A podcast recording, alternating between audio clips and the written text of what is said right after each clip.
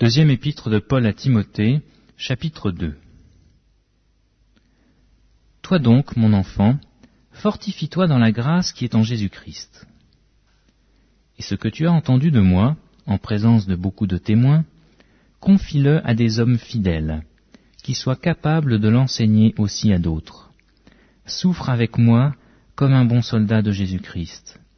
Il n'est pas de soldat qui s'embarrasse des affaires de la vie, s'il veut plaire à celui qui l'a enrôlé. Et l'athlète n'est pas couronné s'il n'a pas combattu suivant les règles. Il faut que le laboureur travaille avant de recueillir les fruits. Comprends ce que je dis, car le Seigneur te donnera de l'intelligence en toutes choses. Souviens-toi de Jésus-Christ, issu de la postérité de David, ressuscité des morts selon mon évangile pour lequel je souffre jusqu'à être lié comme un malfaiteur. Mais la parole de Dieu n'est pas liée. C'est pourquoi je supporte tout à cause des élus, afin que eux aussi obtiennent le salut qui est en Jésus-Christ avec la gloire éternelle. Cette parole est certaine. Si nous sommes morts avec lui, nous vivrons aussi avec lui. Si nous persévérons, nous régnerons aussi avec lui. Si nous le renions, lui aussi nous reniera. Si nous sommes infidèles, il demeure fidèle, car il ne peut se renier lui-même. Rappelle ces choses en conjurant devant le Seigneur qu'on évite les disputes de mots, qui ne servent qu'à la ruine de ceux qui écoutent.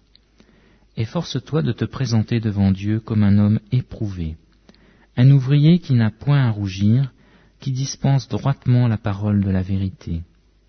Évite les discours vains et profanes, car ceux qui les tiennent avanceront toujours plus dans l'impiété, et leur parole rongera comme la gangrène. De ce nombre sont Hyménée et Philette, qui se sont détournés de la vérité, disant que la résurrection est déjà arrivée et qui renversent la foi de quelques-uns. Néanmoins, le solide fondement de Dieu reste debout, avec des paroles qui lui servent de sceau. Le Seigneur connaît ceux qui lui appartiennent. Et quiconque prononce le nom du Seigneur, qu'il s'éloigne de l'iniquité. Dans une grande maison, il n'y a pas seulement des vases d'or et d'argent, mais il y a aussi du bois et de terre. Les uns sont des vases d'honneur, et les autres sont d'un usage vil. Si donc quelqu'un se conserve pur, en s'abstenant de ces choses, il sera un vase d'honneur, sanctifié, utile à son maître, propre à toute bonne œuvre. Fuis les passions de la jeunesse et recherche la justice, la foi, la charité, la paix avec ceux qui invoquent le Seigneur d'un cœur pur. Repousse les discussions folles et inutiles, sachant qu'elles font naître des querelles. Or il ne faut pas qu'un serviteur du Seigneur ait des querelles.